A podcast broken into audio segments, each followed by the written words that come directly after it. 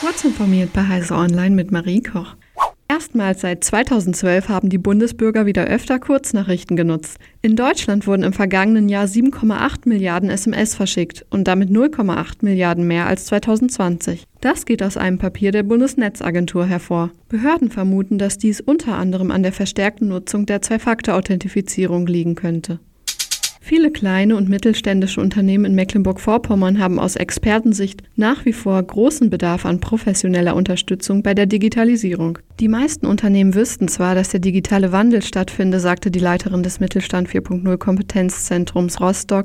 Es fehle aber oft an der Analyse, wo sie einen Nutzen für sich daraus ziehen könnten.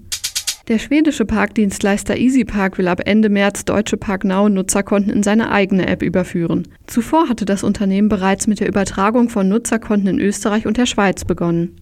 Nutzerinnen und Nutzer in betroffenen Kommunen erhalten ab kommendem Montag schrittweise Aufforderungen, um ihr Konto zu übertragen. Gleichzeitig würden die Informationen an den Parkscheinautomaten angepasst. Mit dem Übergang zu EasyPark greifen neue allgemeine Geschäftsbedingungen und eine neue Datenschutzrichtlinie. Diese müssen Nutzer zunächst annehmen. Sobald alle Kunden, die EasyPark nutzen möchten, ihr Konto übertragen haben, wird die ParkNow-App abgeschaltet. Der Hopper, eine Mischung aus Pedelec und Auto, die gerade in Augsburg entwickelt wird, ist nun vorbestellbar. Als Anzahlung werden dafür 300 Euro fällig. Das geht aus einem Tweet des Unternehmens Hopper Mobility hervor. Alternativ kann die potenzielle Kundschaft gleich 6.500 Euro auf den Tisch legen. Sie muss allerdings bis Mitte 2023 warten, bis nach derzeitigen Planungen das Gefährt ausgeliefert wird. Diese und weitere aktuelle Nachrichten finden Sie ausführlich auf heise.de.